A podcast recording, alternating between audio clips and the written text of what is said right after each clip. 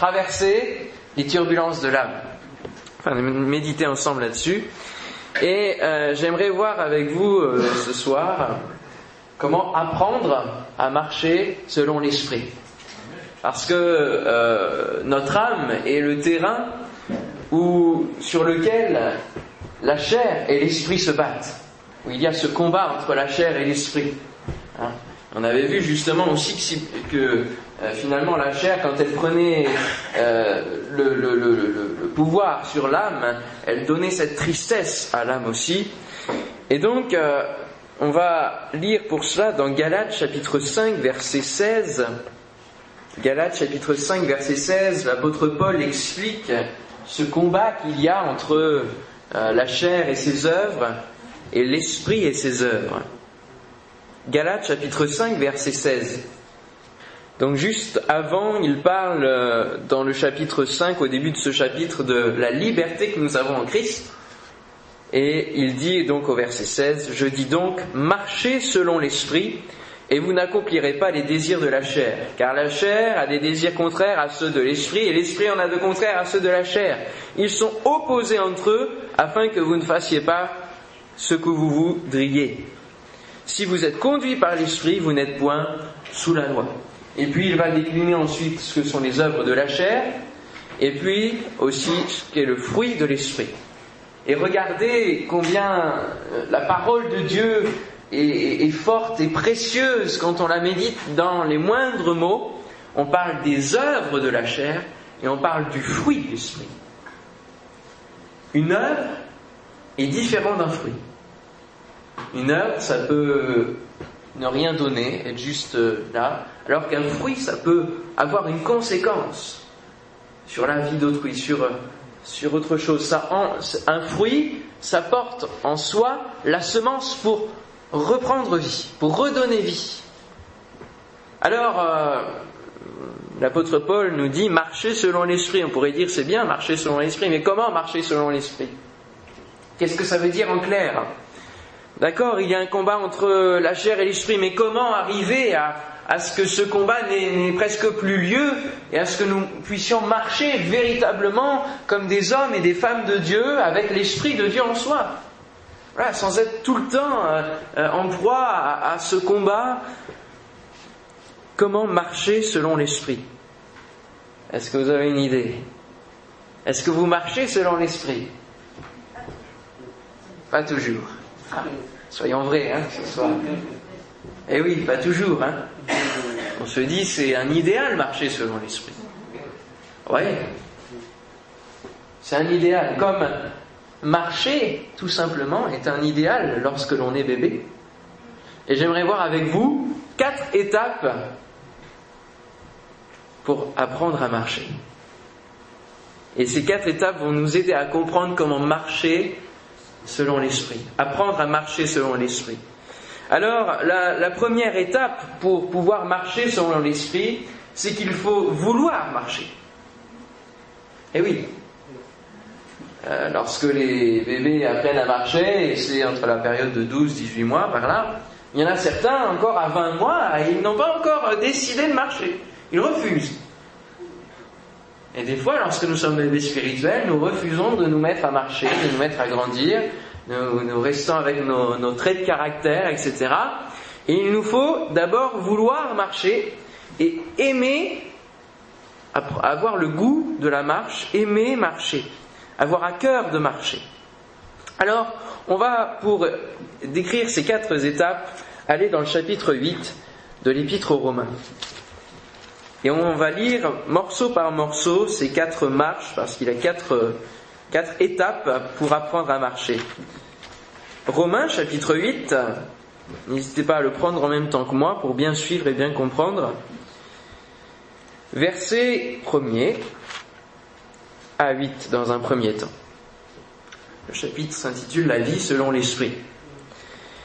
Il n'y a donc maintenant aucune condamnation pour ceux qui sont en Jésus-Christ. Amen. En effet, la loi de l'esprit de vie en Jésus-Christ m'a affranchi de la loi du péché et de la mort. Car chose impossible à la loi, parce que la chair la rendait sans force, Dieu a condamné le péché dans la chair en envoyant à cause du péché son propre Fils dans une chair semblable à celle du péché, et cela afin que la justice de la loi soit accomplie en nous, qui marchons non selon la chair, mais selon l'esprit. Ceux en effet qui vivent selon la chair s'affectionnent aux choses de la chair, tandis que ceux qui vivent selon l'esprit s'affectionnent aux choses de l'esprit. Il faut aimer marcher. Et l'affection de la chair, c'est la mort, tandis que l'affection de l'esprit, c'est la vie et la paix, car l'affection de la chair est inimitié contre Dieu parce qu'elle ne se soumet pas à la loi de Dieu, et qu'elle ne le peut même pas. Or, ceux qui vivent selon la chair ne sauraient plaire à Dieu. Vouloir marcher, c'est avoir choisi de suivre Jésus. Jésus nous appelle à le suivre, à marcher à sa suite. Et nous devons avoir choisi de suivre Jésus et de suivre Jésus en marchant selon l'Esprit et, ainsi ne plus être sous la condamnation du péché, ne plus être sous la loi du péché, qu'il n'y ait plus rien qui nous freine, mais que nous puissions aller toujours de l'avant. C'est ça l'objectif. L'objectif est toujours devant, frères et sœurs. C'est toujours devant. C'est jamais dans le rétroviseur qu'il faut regarder, c'est toujours devant. Il faut accepter l'action de l'Esprit de Dieu en nous, et plus que accepter, il faut aimer l'Esprit de Dieu. Il faut aimer la parole de Dieu, il faut aimer l'Esprit qui s'en dégage, et il faut aimer l'Esprit que Dieu veut nous donner. Il faut avoir sur notre cœur les paroles de Dieu, les promesses de Dieu. Il faut chérir notre Seigneur. Amen. Autant lui nous a tout donné par amour, autant nous, nous devons aussi, dans notre relation avec lui, bien lui démontrer notre amour, aimer notre Seigneur, porter de l'affection aux choses de l'esprit. C'est ce qu'il est dit.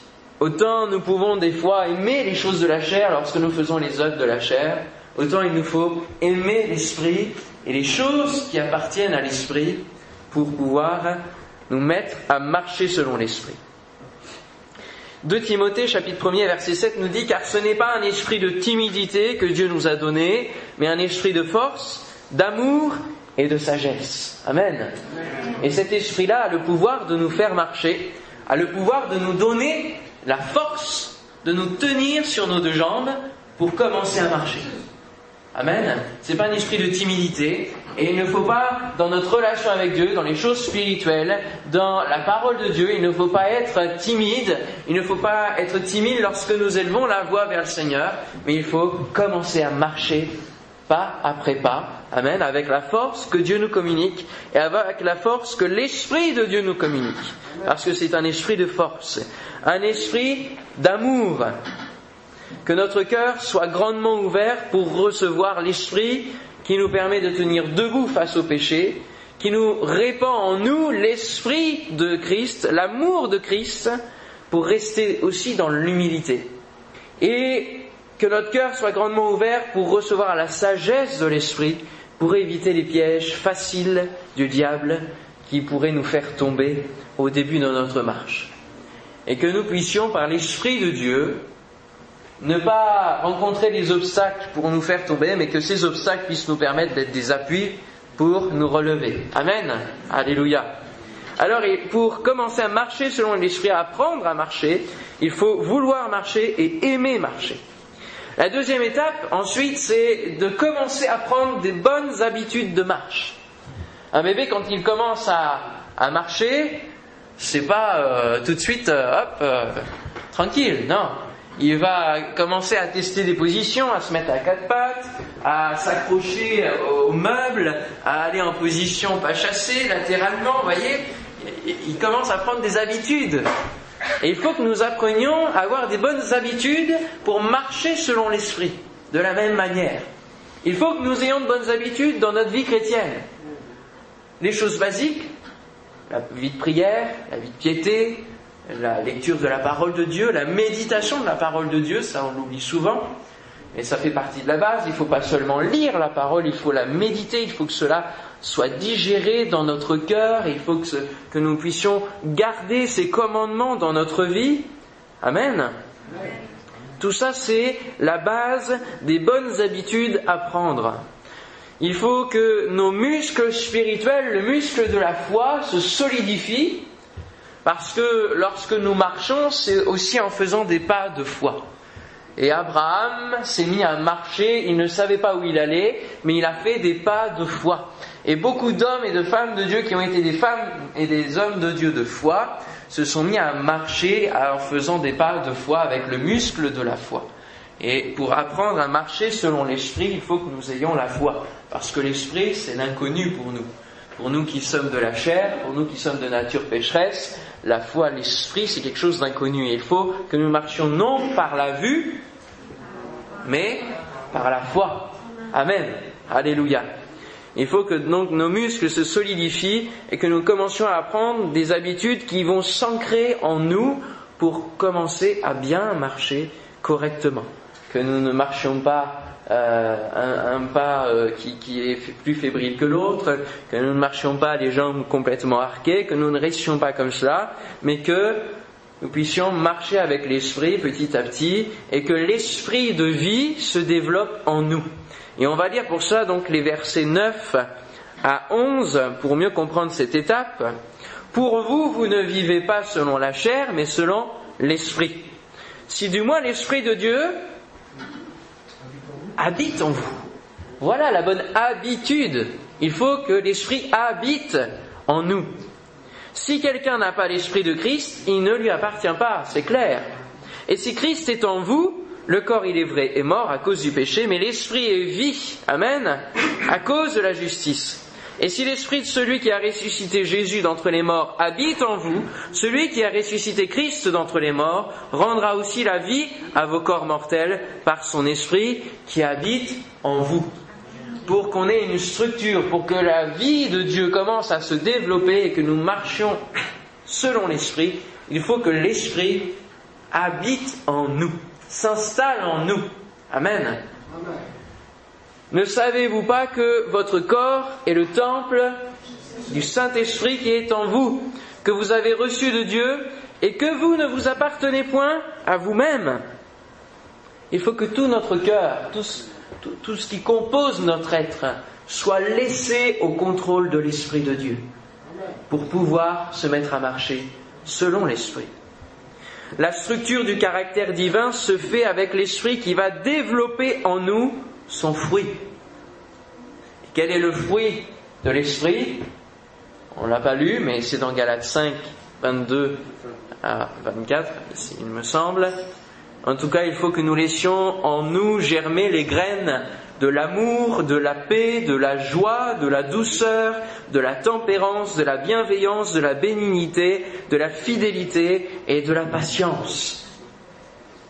Et pour marcher selon l'esprit, il faut que tous ces bons fruits de l'esprit habitent en nous, que nous laissions tout cela se développer en nous et changer notre caractère. L'esprit est un esprit qui nous transforme, qui nous, qui nous transcende. Et euh, ce à quoi nous sommes appelés, Dieu nous appelle à notre sanctification. De jour en jour, dans notre vie chrétienne, que nous marchions pas après pas dans une sanctification, dans une transformation qui va nous amener à être l'image de Christ, l'image de Dieu, que nous ayons le caractère divin en nous, Amen, pour arriver à la stature parfaite de Christ. Ça, c'est l'objectif de nos vies chrétiennes. Et marcher selon l'Esprit va nous permettre d'atteindre ce but final. Et le but final, la, la sanctification sans laquelle personne ne verra le Seigneur. Alors que nous puissions laisser ce fruit prendre place, pousser tout en nous, pousser peut-être aussi ce qu'il y a et ce qui est mauvais, ce qui a poussé les mauvaises herbes, tout ça. Il faut que le fruit de l'esprit balaye tout ça petit à petit. Balaye la colère, balaye la rancœur, balaye euh, les, les, énervements, les querelles, balaye la tristesse, balaye la peine, tout cela. Balaye l'impatience. Il faut que les fruits de l'esprit, le fruit de l'esprit, parce que c'est tous ces domaines ensemble qui doivent croître. C'est pas un domaine, l'amour, et puis le reste, bon, ben, on verra après. Non, c'est tout le même fruit qui, qui, grandit en nous. Alléluia. Sur ce terrain qui est l'âme, qui est notre cœur.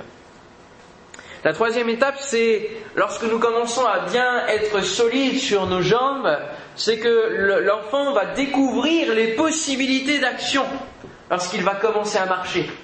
Il va découvrir les possibilités de, faire des choses, d'aller un peu plus loin, d'explorer de nouveaux territoires. Et de la même manière, nous aussi, nous pouvons explorer de nouveaux territoires. Lorsque nous sommes fermes sur nos jambes dans la foi, nous pouvons explorer une nouvelle dimension avec le Seigneur, avec l'Esprit de Dieu. On lit les versets 12 à 14 de Romains 8. Ainsi donc, frères, nous ne sommes point redevables à la chair pour vivre selon la chair. Si vous vivez, si vous vivez selon la chair, vous mourrez. Mais si par l'Esprit vous faites mourir les actions du corps, vous vivrez car tous ceux qui sont conduits par l'Esprit de Dieu sont fils de Dieu. Amen. Alléluia. Le Saint-Esprit veut nous communiquer, comme je l'enseigne à la jeunesse en ce moment, veut nous communiquer les dons, veut nous communiquer le fruit de l'Esprit, faire grandir en nous le fruit de l'Esprit, il veut aussi nous communiquer des dons. Bien plus que la présence de l'Esprit en nous, il veut que nous développions, que nous vivions des choses, des expériences spirituelles, des dons, des capacités, que nous développions tout cela. Et c'est cette troisième étape. Il faut que l'esprit qui communique la vie réveille les dons qui sont en nous et nous permette de faire des œuvres par l'esprit de Dieu. Il faut laisser la vie de l'esprit se faire en nous au travers des dons spirituels exercés dans le fruit de l'esprit. Le mieux est de commencer à développer le fruit de l'esprit, l'amour et tout cela, pour ensuite exercer les dons spirituels dans ce fruit. Parce que il est dit dans 1 Corinthiens 13, qui parle de l'amour, même si j'ai, je peux avoir la connaissance, toute la connaissance, le don de, de prophétie, tout cela, si je l'exerce sans l'amour, je ne suis rien. Eh oui. Donc il faut que le fruit de l'esprit grandisse en nous pour que nous puissions exprimer les dons correctement et d'une manière équilibrée dans l'assemblée et autour de nous. Amen. Nous sommes appelés fils de Dieu. Pourquoi nous sommes appelés fils de Dieu à ce moment-là? Parce que nous marchons véritablement selon l'Esprit, selon son caractère, selon son ADN. Amen. Selon l'ADN divin. Gloire à son nom. La quatrième étape, c'est enfin de courir vers notre Père. Alléluia. Très souvent, lorsque les enfants savent marcher, se mettent à marcher, il y a le père, ou la mère bien sûr, mais là ça va être l'image du père, qui, va l'appeler vers lui. Et l'enfant va se mettre à courir vers son père. Ça c'est une super image. Hein. Et les versets 15 à 17 nous le décrivent. Et vous n'avez point reçu un esprit de servitude pour être encore dans la crainte, des choses qui nous retiennent mais vous avez reçu un esprit d'adoption par lequel nous crions Abba, Père. L'Esprit lui-même rend témoignage à notre esprit que nous sommes enfants de Dieu. Or, si nous sommes enfants, nous sommes aussi héritiers, héritiers de Dieu et co-héritiers de Christ, si toutefois nous souffrons avec lui, afin d'être glorifiés avec lui. Waouh, ça c'est la dernière étape, frères et sœurs. C'est courir vers notre Père, parce qu'il nous reconnaît en tant qu'enfants que véritable enfant marchant selon l'Esprit de Dieu. Nous n'avons plus de servitude, nous n'avons plus de crainte. Nous sommes matures. Nous pouvons courir avec liberté vers notre Père. Dans la liberté de l'Esprit, 2 Corinthiens 3, 17 nous dit, et là où est l'Esprit du Seigneur, là est là la liberté. Là où est l'Esprit du Seigneur, là est la liberté. Amen. Wow. La liberté.